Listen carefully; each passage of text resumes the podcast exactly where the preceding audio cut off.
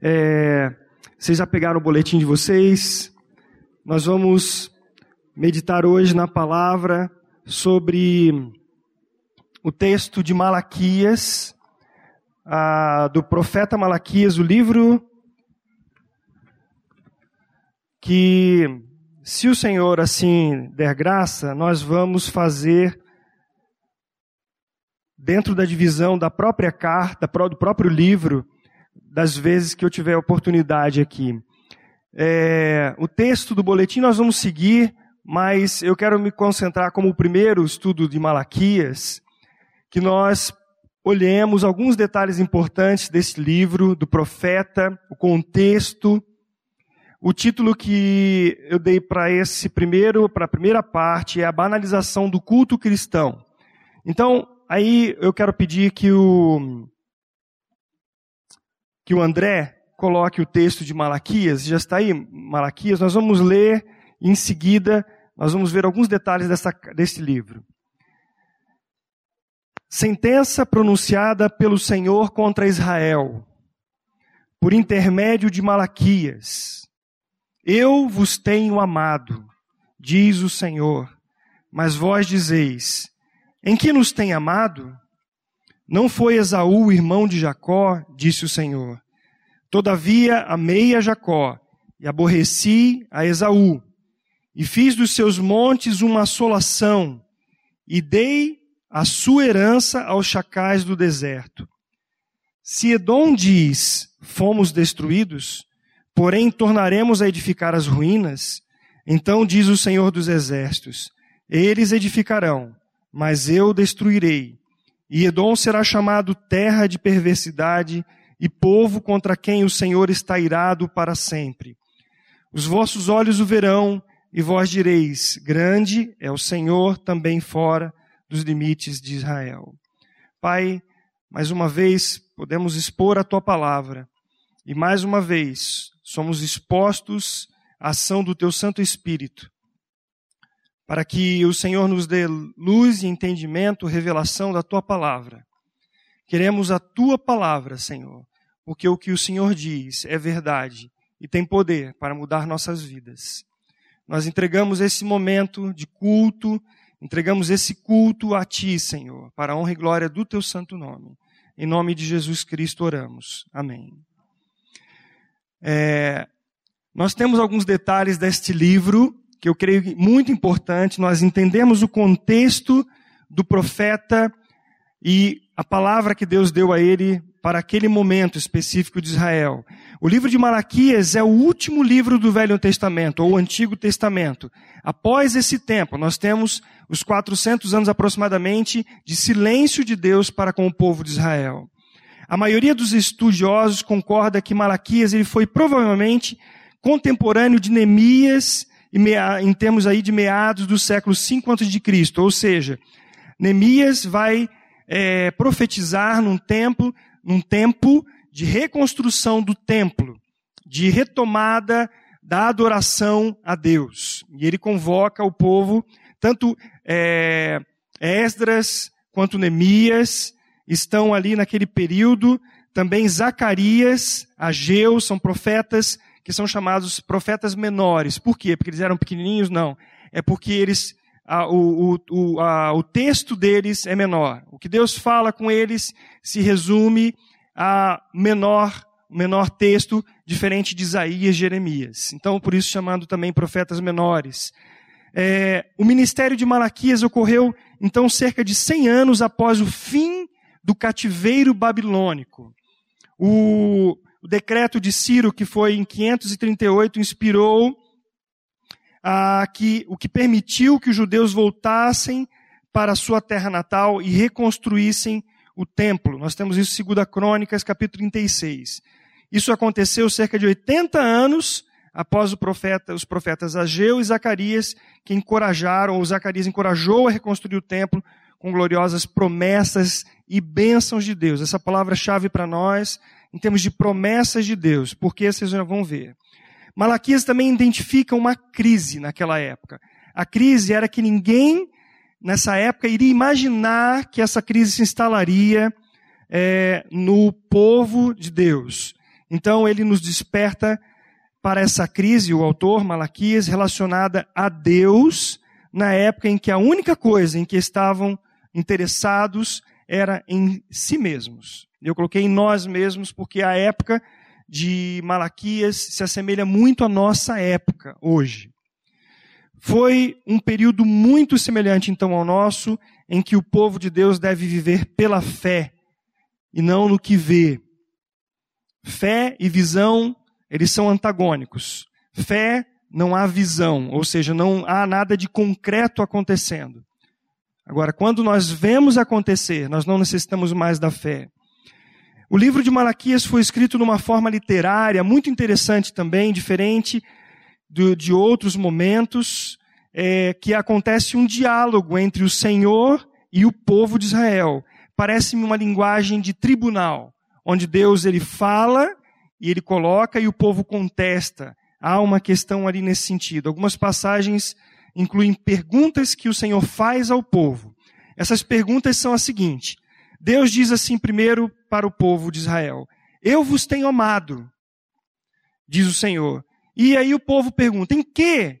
Em que nos tem amado? Essa é a primeira questão. Então aí Deus discorre com o povo. Nós vamos ver esse primeiro, essa primeira pergunta somente hoje. Os sacerdotes, Deus está dizendo assim: ó oh, sacerdotes que desprezais o meu nome. Então ele, o povo diz assim, os sacerdotes dizem: em que, que nós temos desprezado o teu nome? Então Deus discorre com eles assim: olha, é, o filho honra o pai e o servo honra o seu senhor. Se eu, se eu sou pai, onde é que está a minha honra? E se eu sou o Senhor, onde está o respeito para comigo? Então o Senhor faz essa acusação. Depois, outro momento, Malaquias 1 ainda, do 6 ao 7, Deus fala assim: vocês é, oferecem sobre o meu altar pão imundo e ainda perguntais em que havemos profanado? E aí há uma conversa nesse sentido. Deus diz assim: é, sacerdotes, vocês têm desprezado o meu nome. E eles perguntam: em que temos o teu, desprezado o teu nome? É, ainda, outra coisa, lá em Malaquias capítulo 2, ainda fazeis isto, cobris o altar do Senhor de lágrimas, de choro e de gemidos, de sorte que ele já não olha para a oferta, nem aceita com prazer da vossa mão. E aí eles perguntam, mas por quê? Deus responde, porque o Senhor foi testemunha da aliança entre ti e a mulher da tua mocidade, com a qual tu fostes desleal, sendo ela a tua companheira e a mulher da tua aliança. Então Deus coloca essas questões para o povo de Israel. E aí o Senhor diz assim: vocês me enfadam com as vossas palavras. E aí eles perguntam: em que nós enfadamos? Aí ele responde: nisto que pensais, qualquer que faz o mal passa por bom aos olhos do Senhor, e desses é que, que ele se agrada. E aí a pergunta é: onde está o Deus do juízo? Olha o questionamento que é feito pelo povo de Israel. Então Deus diz assim: Desde os dias dos vossos pais vos desviastes dos meus estatutos e não os guardastes. Tornai-vos para mim, e eu me tornarei para vós outros, diz o Senhor dos Exércitos. E eles perguntam: em que nós tornaremos? Eles são cínicos. Eles fazem uma pergunta com cinismo diante de Deus, questionando a Deus. E aí Deus fala assim: vocês estão me roubando. E eles perguntam: mas em que nós temos roubado o Senhor? Então o Senhor diz: nos dízimos e nas ofertas. Com maldição sois amaldiçoados, porque a mim me roubais, vós, a nação toda. E aí, por último, Deus fala com eles: Vocês têm falado contra mim. As vossas palavras foram duras para mim, diz o Senhor. Mas vós dizeis: Que temos falado contra ti? Então Deus responde: Vós dizeis: Inútil é servir a Deus, que nos aproveitou termos cuidado em guardar os seus preceitos, em guardar de luto diante e andar de luto diante do Senhor dos Exércitos. Então, o povo coloca Deus como se fosse Deus um réu. Eles chamam, eles chamam Deus de injusto. Qualquer que faz o mal passa por bom aos olhos de Deus, do Senhor. Eles chamaram o Deus de imoral, quando eles falam que é desses que ele gosta, dos que são imorais. Chamaram Deus de omisso, quando eles perguntam: onde está o Deus do juízo? E agora chegou o dia da última audiência. O dia do juízo será inesperado e inevitável. Essa é a mensagem de Malaquias para o povo de Israel. Malaquias está falando, em termos gerais, sobre a banalização do culto a Deus. Porque o culto a Deus é relacionamento com Deus. E o povo de Israel estava negligenciando. Agora nós vamos pegar o nosso boletim e vamos seguir na leitura, conforme for, nós vamos fazendo algumas intervenções. Deus diz então: Eu vos tenho amado, diz o Senhor, mas vós dizeis: Em que nos tem amado? O tempo em que Malaquias viveu e profetizou se caracterizou por um período de mudanças, porém, um tempo de espera. O templo já havia sido reconstruído há um século e o povo estava decadente no seu relacionamento com Deus. A esperança de uma restauração da linhagem de Davi para a direção de Israel, antes despertada por Ageu e Zacarias, havia desaparecido. As profecias messiânicas dos profetas anteriores, como Isaías e Jeremias, ainda não haviam se cumprido e o povo estava apático e desiludido. Este era o contexto do povo de Israel. Imagine só, Deus havia falado pelos profetas que haveria de vir um novo governo sobre o mundo, que haveria o povo de Israel de reinar juntamente com ele. O povo passou desde Abraão até os tempos de Jesus. O povo de Israel sempre foi escravo. Em nenhum momento ele deixou de ser submisso a alguma na outra nação. Passou pela escravidão no Egito, passou pela escravidão na Babilônia, o povo pecava, o povo é, abandonava Deus, Deus os colocava numa situação crítica, eles buscavam a Deus, eles se humilhavam, se arrependiam, e Deus restaurava o povo. Até que os profetas citados aqui começaram, por fim, a dizer da restauração, apontando para Jesus Cristo. E esse povo, ele sai do cativeiro, ele vai para Jerusalém novamente, e eles estão numa situação, de certa maneira, cômoda. Não havia mais problemas de perseguição, eles ainda eram escravos, porque eles ainda eram submissos a outra nação. Porém, havia uma certa calmaria. E o povo de Israel, desinteressado no culto e também apático, porque não via aquelas profecias sendo cumpridas da restauração do povo, da linhagem de Davi, então eles entram numa apatia e essa apatia se, ela reflete na adoração. E quando Deus diz assim: Eu amo vocês, eu sempre amei vocês. E o povo cinicamente, ironicamente pergunta: Em que o Senhor tem nos amado? Em que? O que o Senhor tem feito para que nós possamos ver o teu amor? E esse é o questionamento. Parece que os nossos dias são semelhantes. As pessoas, Deus tem derramado da sua graça sobre toda a terra. Deus tem dito para todos nós: Eu amo vocês. Mas parece que muitos estão assim, mas em que o Senhor tem nos amado?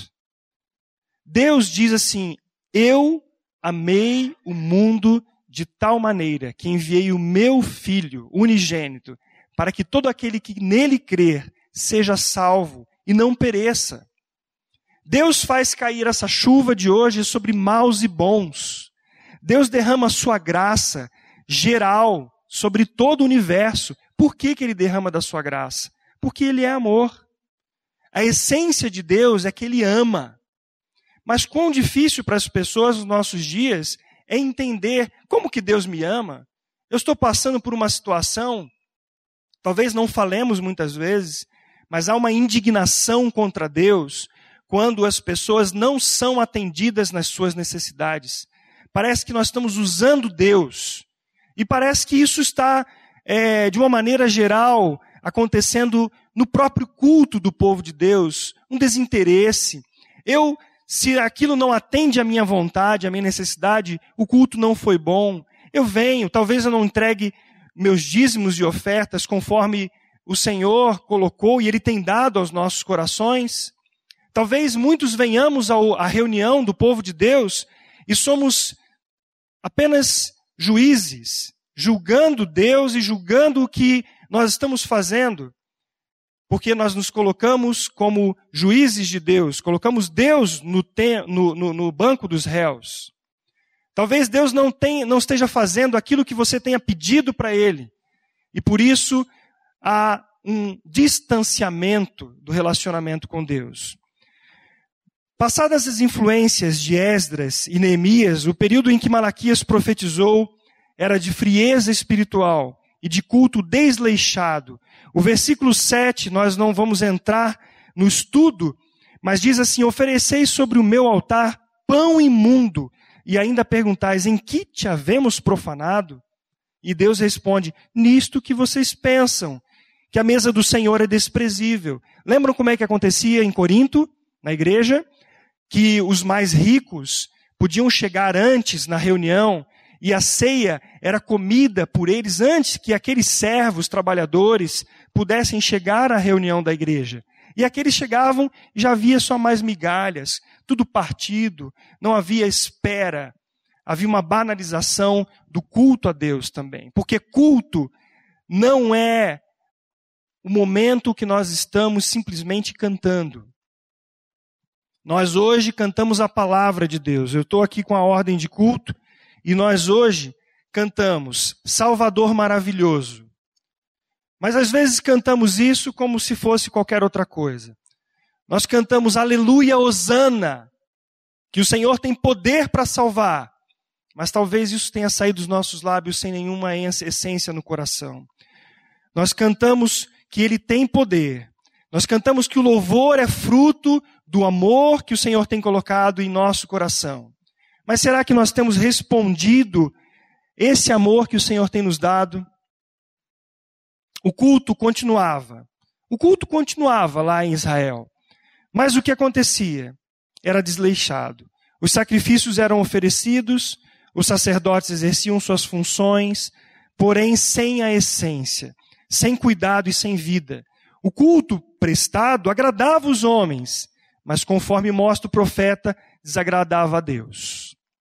Deus levantou Malaquias, gente, para pregar não o que ele queria.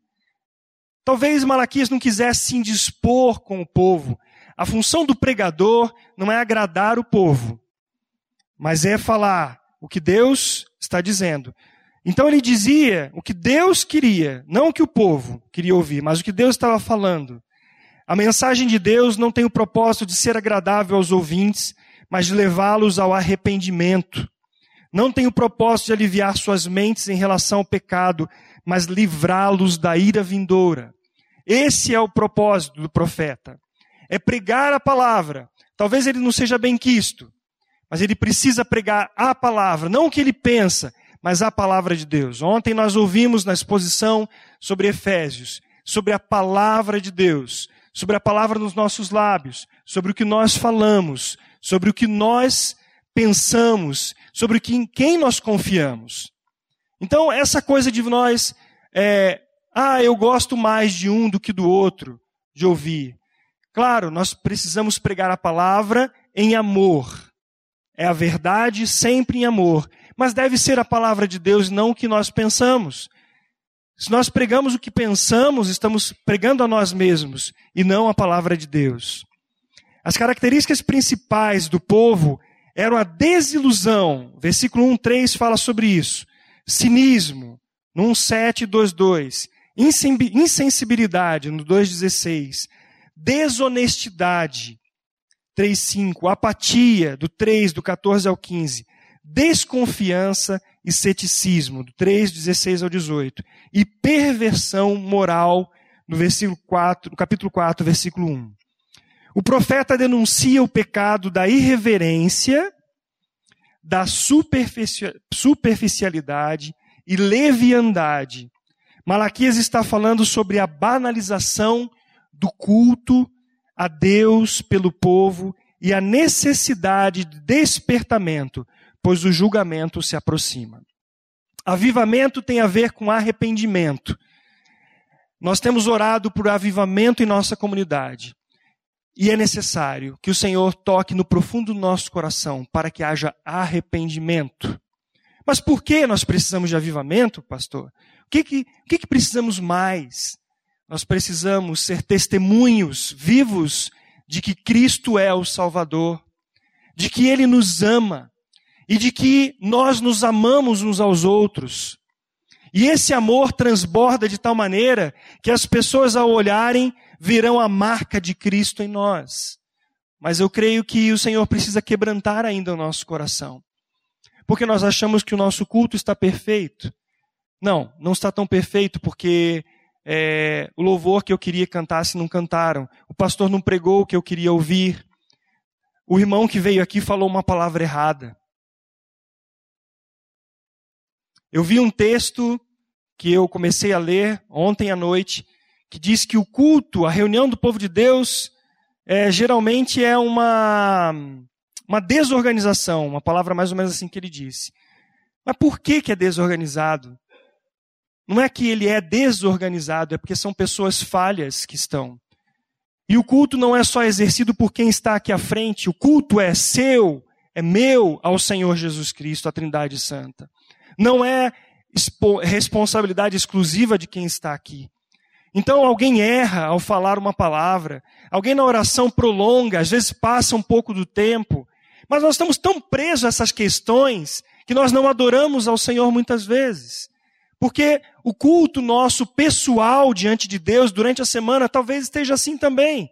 Talvez a Bíblia só esteja sendo aberta aos domingos na nossa casa.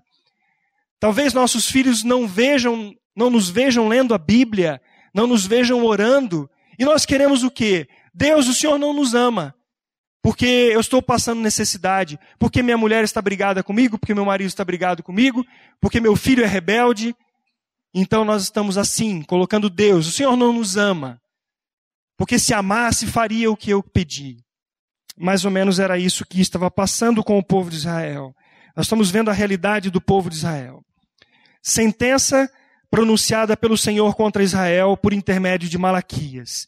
Sentença significa uma mensagem de peso ou uma sentença judicial. Essa é a intenção. Em hebraico, a palavra massa, essa palavra deveria estar em itálico, porque é uma palavra hebraica, enfatiza que as palavras do profeta, dos profetas eram do Senhor e não deles mesmos. Palavra de juízo que deve ser entregue aos inimigos do Senhor. Não sabemos quem foi Malaquias, pois não há registro de dados pessoais que dizem respeito ao seu pai ou onde tenha nascido. Pode se referir a uma pessoa chamada Malaquias, ou pode, é, ou um profeta anônimo a quem Deus chamou de mens meu mensageiro. Então, Malaquias significa meu mensageiro. Mas o que é importante para nós não é isso. O importante é a mensagem que ele traz. E a mensagem que ele traz ao povo de Israel é essa: Eu vos tenho amado, diz o Senhor. Mas vós dizeis: Em que tem nos amado? Vamos ler juntos? Eu vos tenho amado, diz o Senhor. Mas vós dizeis: Em que nos tens amado? Deus fez uma declaração. Eu sempre os amei, diz o Senhor. O povo de Israel não estava levando em conta a sua história, desde Abraão até a libertação do cativeiro babilônico não estavam levando em conta a misericórdia de Deus quando clamavam a Deus, aí Deus os livrava. Recentemente, Deus havia possibilitado o retorno a Jerusalém e a reconstrução do templo. Mas isso não era reconhecido pelo povo de Israel. Ao contrário, fizeram uma pergunta afrontosa, afrontosa para Deus. Em que, que o Senhor tem nos amado? Em que nos tem amado? E o próprio povo de Deus não reconheceu a sua graça. Mas Deus, Romanos 5,8, diz que ele prova o seu próprio amor para conosco, pelo fato de ter Cristo morrido por nós, sendo nós ainda pecadores. Olha a nossa condição. Olhe a nossa condição antes de Cristo em nossa vida. Olhe a nossa condição agora, sendo Cristo a nossa vida. Antes, afastados, totalmente longe da glória de Deus. O que é a glória de Deus? A glória de Deus é a manifestação dele próprio, do seu caráter, de quem ele é. E se ele não tivesse revelado a nós, não, nós não o teríamos conhecido. Ele se revelou a nós. Ele foi buscar-nos. E ele mudou a nossa vida. Ele muda a vida de uma pessoa, porque ele muda a direção para onde ele ia, ele mudou a realidade da vida como destinados ao inferno por nossa culpa mesmo, porque nós somos pecadores. Ele muda a nossa trajetória, ele nos converte, nos muda o sentido a, a, a, da, da nossa caminhada. Ele nos dá a perspectiva então da vida eterna, ele derrama o seu amor em nossas vidas, ele vai tratando com pecados que nós ainda cultivamos, ainda temos em nosso coração, porque quando o Senhor nos deu uma nova vida, ele nos deu uma vida no espírito. E esta vida no espírito agora é a conexão de Deus no nosso espírito. E ele dirige a nossa alma e nos livra da tentação que está vindo contra a nossa mente e a nossa carne. Por isso o apóstolo Paulo disse: Eu já estou crucificado com Cristo. Vivo não mais eu, mas Cristo vive em mim. E a vida que agora eu tenho na carne, neste corpo, sujeito ao pecado, o que, que ele diz? E a vida que ainda vivo na carne, vivo pela fé no Filho de Deus. Porque se o Senhor nos deixasse, nos deixasse totalmente perfeitos, ou seja, se ele nos tivesse dado é, impecabilidade, nós não dependeríamos do Senhor. Nós andaríamos soberbos, deuses. Mas o Senhor mostra a cada dia a nossa falência. Ele mostra para nós que sem Ele nada podemos. Que Ele está a cada dia manifestando o seu amor, a sua graça, a sua misericórdia. Se Deus não amasse esse mundo, ele já teria acabado com esse mundo. Se Deus não tivesse amor na sua essência pelo ímpio, ele já teria matado o ímpio, já teria exterminado o ímpio. Mas o Senhor mostra esse amor para nós. É chamado na teologia reformada de graça comum. É essa chuva que cai sobre a terra, que vai dar a plantação, que vai fazer tanto justos como injustos comer o alimento. Mas Deus tem uma revelação específica que está na pessoa de Jesus Cristo. E ele diz: Eu te amo. Mesmo que você não reconheça isso, eu te amo. Amados, Deus, Deus nos tem dado, Deus nos tem provido, Deus nos tem nos sustentado. Mas parece que a nossa época é de desconhecer isso. E se eu passar fome? Bom, eu posso passar necessidade, mas o Senhor não vai deixar passar fome. Porque a palavra diz que ele nunca viu o justo passar necessidade, nem a sua descendência mendigar o pão. E a necessidade que eu digo aqui, quando eu digo que eu posso passar necessidade, é de coisas que eu acho que é imprescindível para mim.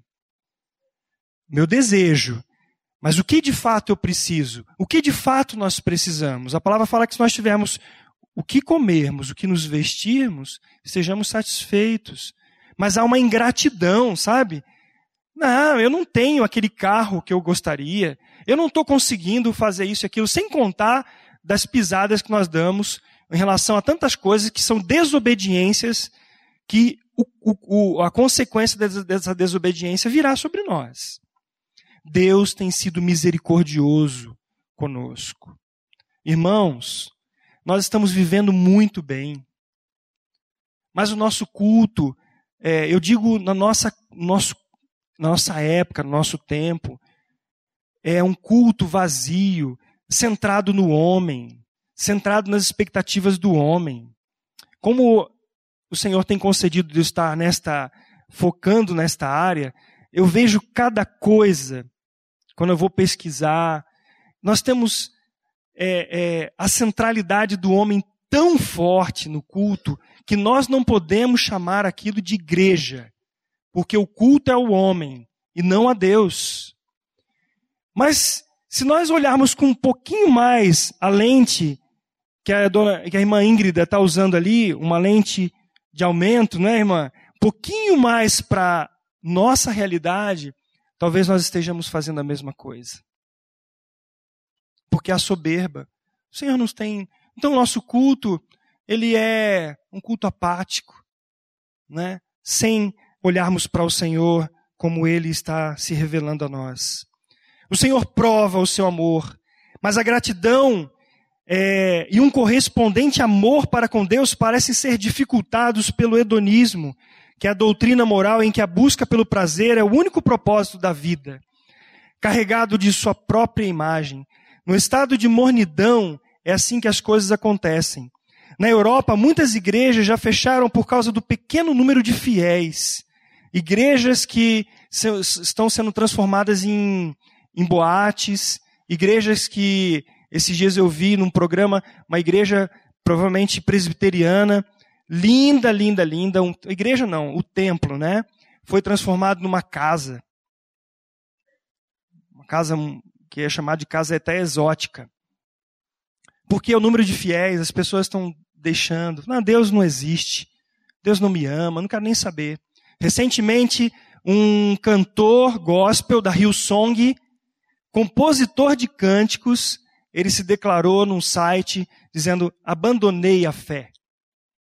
Não quero saber mais disso. No estado, já li isso aí, né? É, na Europa, muitas igrejas fecharam por causa do pequeno número de fiéis, especificamente na Alemanha, berço da reforma protestante. Não tem sido diferente. Mateus 24, de 12 a 13 diz: E por se multiplicar a iniquidade, o amor se esfriará de quase todos. Aquele, porém, que perseverar até o fim, esse será salvo. Longe de corresponder ao amor de Deus, Israel o desprezava. Assim como sua palavra, o culto, as ofertas e o casamento.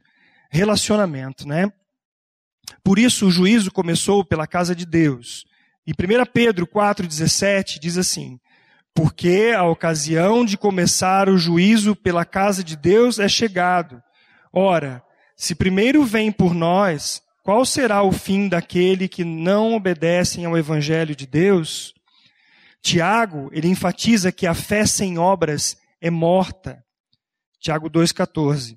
Sem a expressão da verdade do amor de Deus na vida prática da oração, da adoração diária, o evangelho não terá autoridade através das nossas vidas.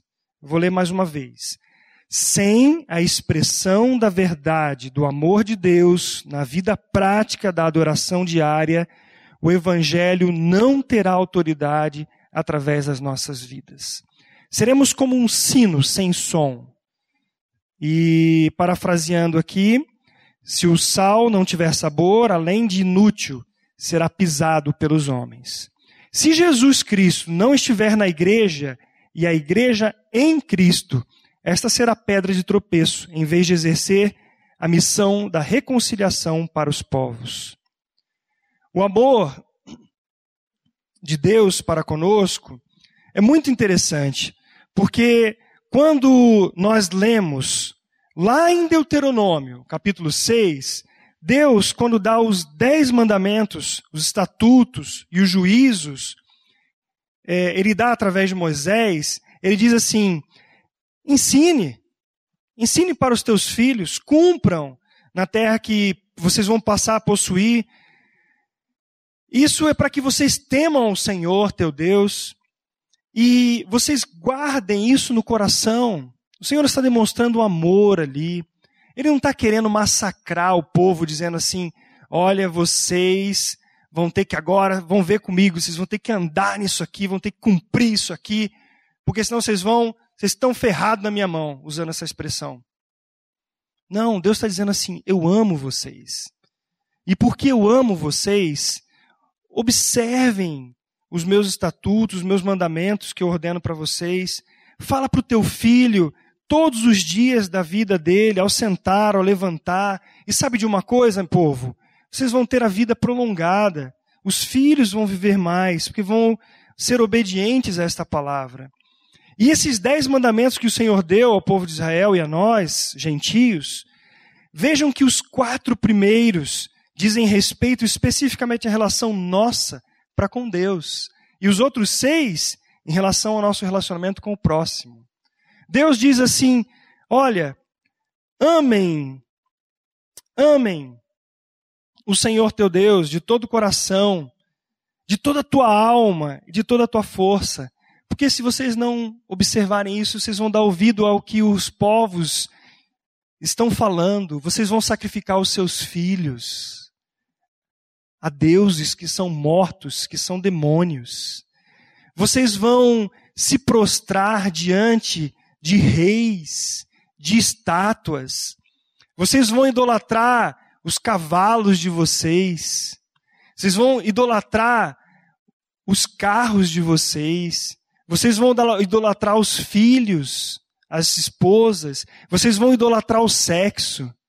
Vocês vão idolatrar as riquezas e o bem-estar. Mas vejam que eu amo vocês, eu dei vida para vocês. E ele vai tratando desses pontos específicos com Israel.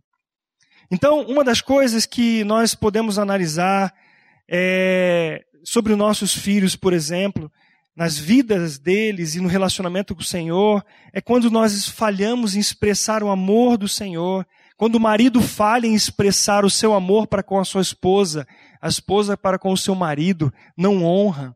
E aí nós estamos também falando que Deus é assim. Nós não estamos, nós estamos amando a Ele. Esta é a verdade. Mas a palavra diz assim: você inculque nos teus filhos, fale com eles sentado em casa, andando pelo caminho, ao deitar, ao levantar. Isso é relacionamento. E talvez nós estejamos falhando nisso. E talvez nós estejamos falhando em relação às pessoas de fora também, porque nós não amamos, não refletimos o amor de Deus. Como que Adão, ele, Adão e Eva, eles pecaram no jardim do Éden? Quando eles falharam em amar a Deus. Eles amaram a si próprio. Então eles falharam. Quando Israel falhou para com Deus, quando eles quiseram os seus próprios interesses e não submeter à vontade de Deus. Nós sabemos que a palavra de Deus, ou a vontade de Deus é o quê? Três coisas: boa, agradável e perfeita. Como disse ontem o pastor aqui, se Deus me ama, eu posso colocar minha vida diante dele. Posso entregar minha vida diante dele. Porque se Deus me ama, ele vai cuidar de mim. Não é? E se ele é todo poderoso, e ele pode fazer todas as coisas segundo a sua vontade, e a vontade dele é boa, agradável e perfeita, ele vai fazer o bem para mim. Mesmo que eu não entenda que aquilo é o melhor para mim, ele vai fazer o melhor. E como nós falhamos muitas vezes em entender isso, esse amor, nós agimos com Deus com medo. Porque quando nós pecamos, nós achamos que Deus não continua nos amando. Então nós nos escondemos, colocamos folhas tapando nosso, nossa nudez, mas nós estamos totalmente nus diante do Senhor. Ele conhece o profundo do nosso coração. E aí o que acontece? Nós deixamos o tempo passar. Parece que é assim que nós agimos muitas vezes é, com os nossos relacionamentos. Nós ofendemos alguém e nós não falamos com essa pessoa depois, quando nós entendemos que nós erramos. Deixa o tempo passar. Parece que com Deus às vezes acontece a mesma coisa. Alguém quer falar alguma coisa é, de, que você fez errado, que eu fiz errado, não chega para mim. Chega para outra pessoa e fala. E aquilo ali vai causar problema, vai ser fofoca, vai ser é, mal, semeando maledicência no povo de Deus. E com isso nós não expressamos o amor de uns para com os outros. Vocês vejam como nós precisamos, todos nós, indistintamente, precisamos nos humilhar diante de Deus, reconhecer o amor de Deus. Talvez estejamos falhando nisso, amados. Tiago, vamos agora entrar na, no que Deus está dizendo para Israel sobre o amor dele. Então ele diz assim: Não foi Esaú irmão de Jacó, disse o Senhor. Todavia amei Jacó, porém aborreci a Esaú. E fiz dos seus montes uma assolação e dei a sua herança aos chacais do deserto. Malaquias 1, a parte do B do, do versículo 2 e o versículo 3. Aqui está um exemplo claro do amor incondicional no exercício da soberana e boa vontade de Deus. Eu não entendo a soberania de Deus, mas eu sei que Ele é Deus. Eu não sou Deus. Então me submeto à Sua soberania, mesmo que não entenda. Mas o questionamento do povo parece o mesmo do salmista, que pode ser o seu também, pode ser o meu, e sem dúvida já foi o meu. Ele diz assim: Quanto a mim, porém, quase me resvalaram os pés. Pouco faltou para que se desviassem os meus passos, pois eu invejava os arrogantes ao ver a prosperidade dos perversos. Versículo 12. Eis que são estes os ímpios, e sempre tranquilos, aumentam suas riquezas. Com efeito, inutilmente conservei puro coração e lavei as mãos na inocência, pois de contínuo sou afligido e cada manhã castigado, até que entrei no santuário de Deus e atinei com o fim deles. O salmista, assim como nós, ele fala assim: quase me resvalaram os pés, pouco faltou para que me desviassem os meus passos. Por quê?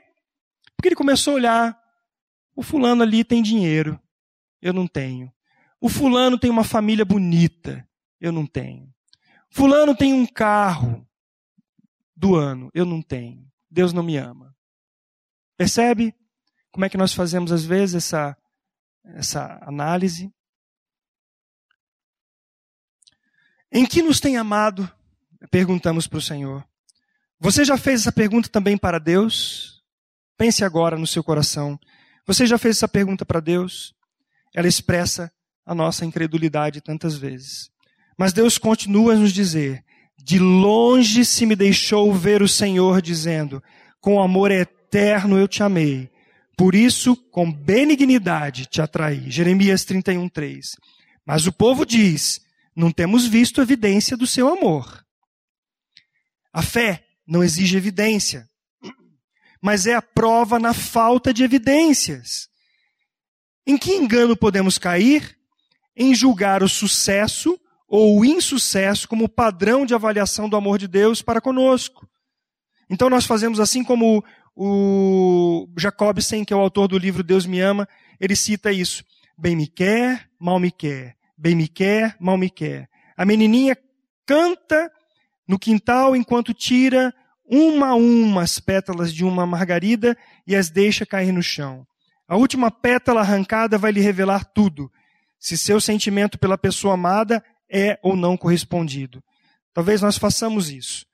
Senhor, eu gostava, quando era criança, eu vi uma vez a pessoa fazendo, tirava a pétala, bem me quer, mal me quer. Eu gostava de uma menina, então eu fazia isso. Aí, eu, quando caía no mal me quer, eu falei, deixa eu pegar outra aqui. Até que der certo, mas não deu certo, viu? Só deu certo quando eu olhei. Mas aí foi misericórdia de Deus, quando a Patrícia falou, eu te quero. O amor eletivo de Deus. Vamos ler Romanos 9, de 11 a 13. E ainda não eram os gêmeos nascidos, nem tinham praticado o bem ou o mal, para que o propósito de Deus quanto à eleição prevalecesse, não por obras, mas por aquele que chama. Já fora dito a ela: o mais velho será servo do mais moço, como está escrito: Amei Jacó, porém aborreci de Esaú. Por que que Deus? Não sei. Por que, que Deus se aborreceu de, de, de Esaú?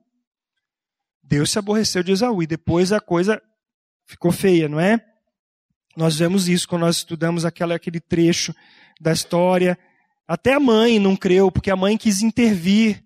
Né? E ele foi na onda da mãe e criou um problema sério contra o seu irmão. Deus ia fazer. Deus tinha dito que ia fazer, mas ela não, ela não creu. A causa do amor de Deus não está em nós, mas nele mesmo.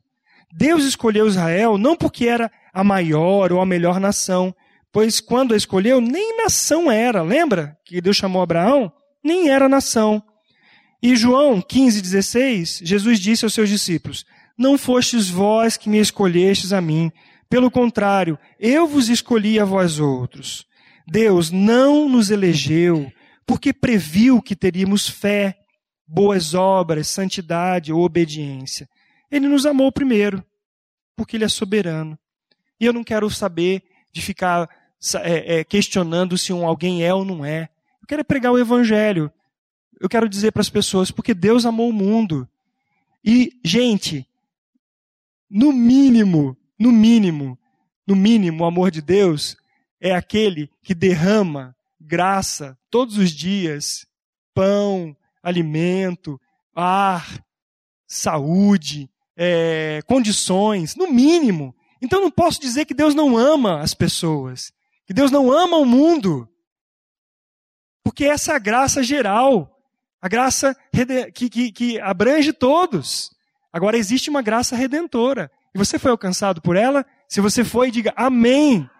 Glória a Deus por isso. Porque nós precisamos contemplar esse amor de Deus e adorarmos como o Senhor é digno. O fato de alguém ser salvo por Jesus Cristo nunca deveria ser motivo de vanglória, mas de adoração e gratidão eterna, com regozijo constante e alegria transbordante. E aí, Romanos, o apóstolo Paulo, capítulo 9, versículo 20 e 21, diz: Quem és tu, ó homem, para discutires com Deus? Porventura pode o objeto perguntar a quem o fez, por que me fizeste assim? Ou não tem o oleiro direito sobre a massa, para do mesmo barro fazer um vaso para honra e outro para desonra? Aquele que não reconhece a graça de Deus não pode adorar como convém aos santos. Olha que a palavra diz que convém aos santos o louvor. Olha o que, que diz então o Salmo 147, 1. Louvai ao Senhor, porque é bom e amável cantar louvores ao nosso Deus. Fica-lhe bem o cântico de louvor. É isso que o Senhor quer, que o povo reconheça esse amor e tenha intimidade com ele. O texto ainda de Malaquias 1, versículo 2 e 3, que nós estamos nos concentrados nesta manhã, diz: Amei a Jacó, porém aborreci a Esaú, e fiz dos seus montes uma assolação, e dei a sua herança aos chacais do deserto.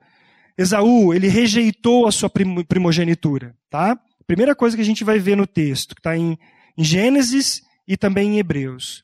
Ele não dava valor às coisas espirituais, mas preferiu satisfazer seu apetite ele trocou seu direito de primogenitura por um prato de sopa de lentilhas.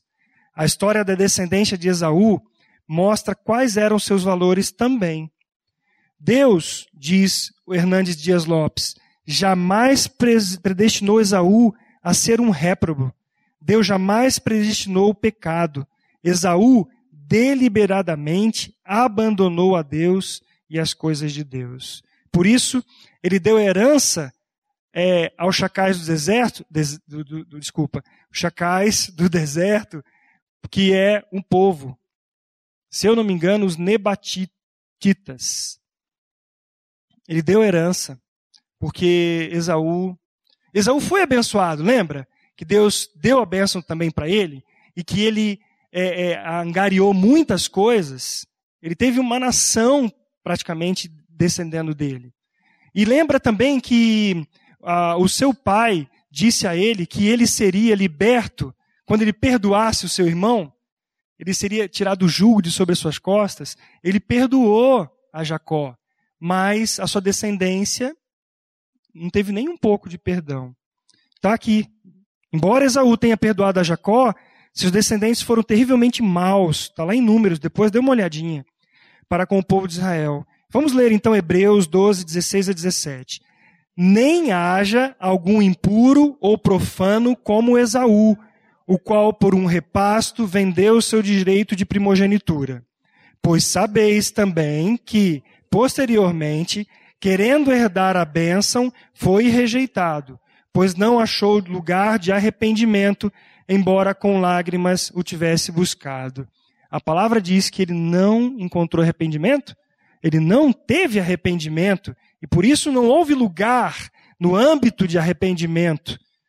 Mas ele te buscou com lágrimas, mas não era arrependimento, era um remorso, era uma ação de é, uma atitude para com Deus assim, puxa vida, olha o que, que eu perdi, né? Não tenho isso, não tenho aquilo, minha minha primogenitura, não, não tenho mais o direito de como filho mais velho mas pelo que ele perdeu, não arrependimento, assim como também Caim não se arrependeu. Então Deus é, está mostrando para nós aqui que foi uma atitude deliberada de Esaú. Os vossos olhos, vamos ler Malaquias 1,5. Os vossos olhos o verão, e vós direis: Grande é o Senhor também fora dos limites de Israel. Se Israel olhasse mais ao seu redor, conheceria melhor o amor de Deus e veria como Deus fora maravilhoso com eles, em contraste com as experiências de outras nações.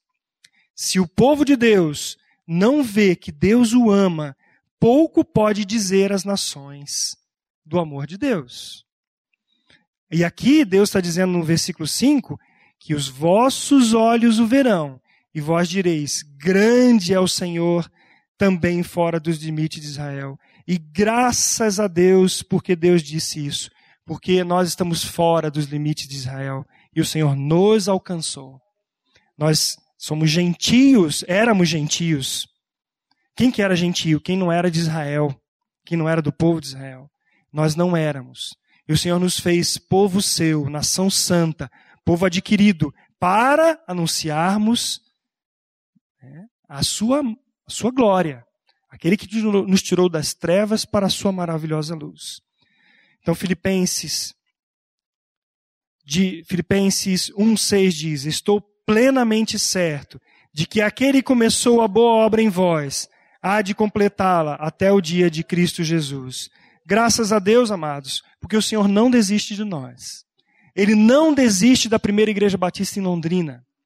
O Senhor tem sido misericordioso conosco.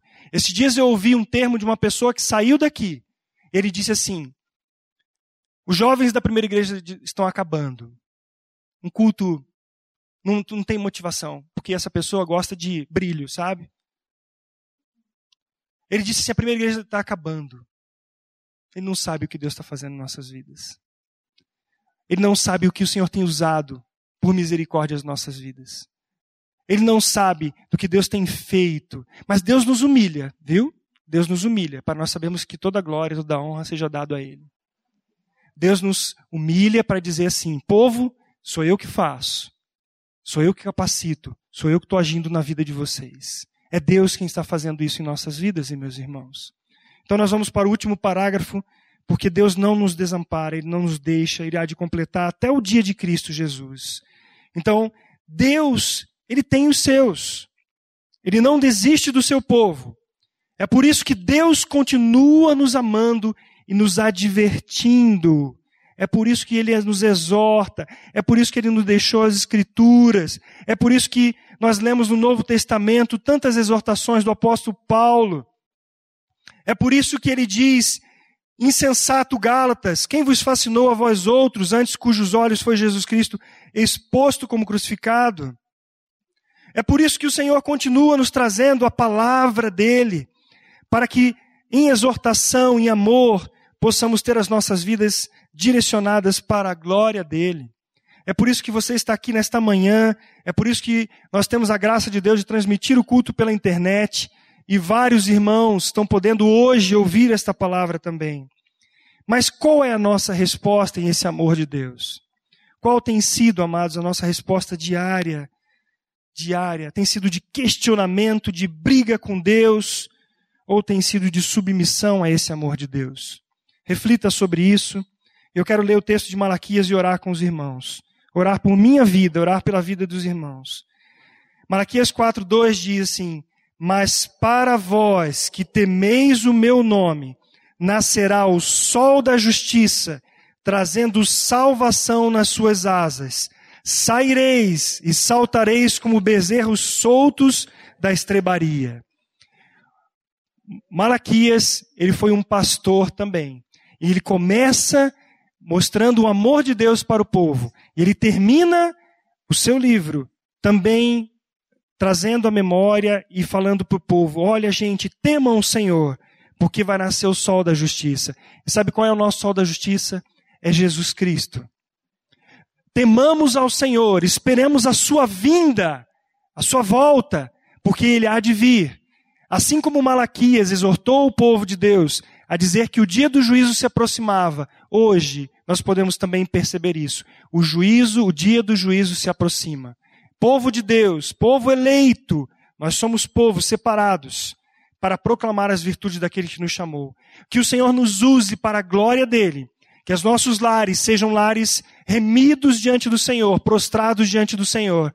Que o Senhor nos cada dia nos mostre a cruz, a ressurreição, o que somos salvos, que estamos sendo salvos e a vinda do Senhor Jesus Cristo, para que nós proclamemos e nos amemos uns aos outros. Essa é a exortação que o Senhor nos dá. Nós vamos saltar, porque essa é a profecia que o Senhor estava dando ao povo de Israel. Jesus Cristo virá e ele reinará. O trono de Davi será restabelecido o trono e o tabernáculo de Davi, onde todos poderão adorar ao Senhor na sua presença. Vamos orar, amados. Pai, nós te agradecemos por tua palavra, ela é a verdade. Nós somos e estamos expostos a essa palavra, a ação do teu Santo Espírito. Obrigado por tua palavra de exortação e também de ânimo para as nossas vidas. Obrigado porque o Senhor faz a ferida e o Senhor sara. Obrigado pela cruz, onde fomos crucificados. Obrigado pela ressurreição do teu filho amado, no qual também fomos ressuscitados para uma nova vida. Limpa, Senhor, as nossas mentes. Purifica, Pai, a nossa maneira de pensar. Para que pensemos segundo o Senhor Jesus Cristo pense, pensa.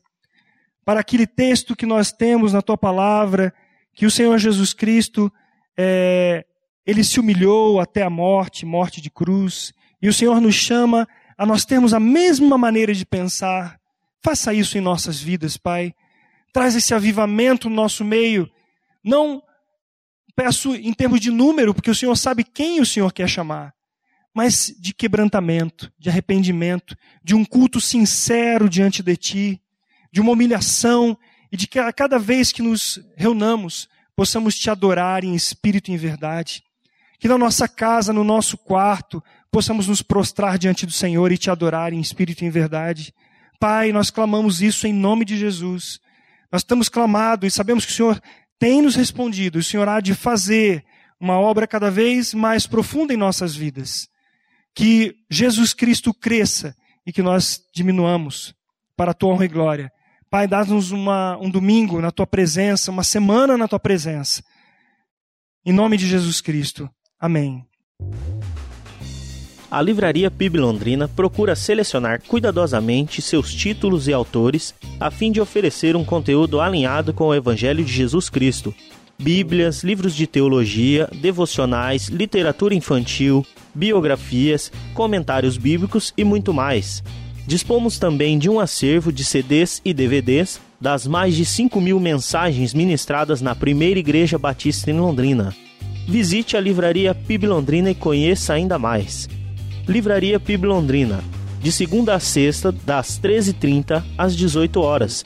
Endereço na Avenida Paraná, 76A, próximo ao Calçadão, bem no centro de Londrina.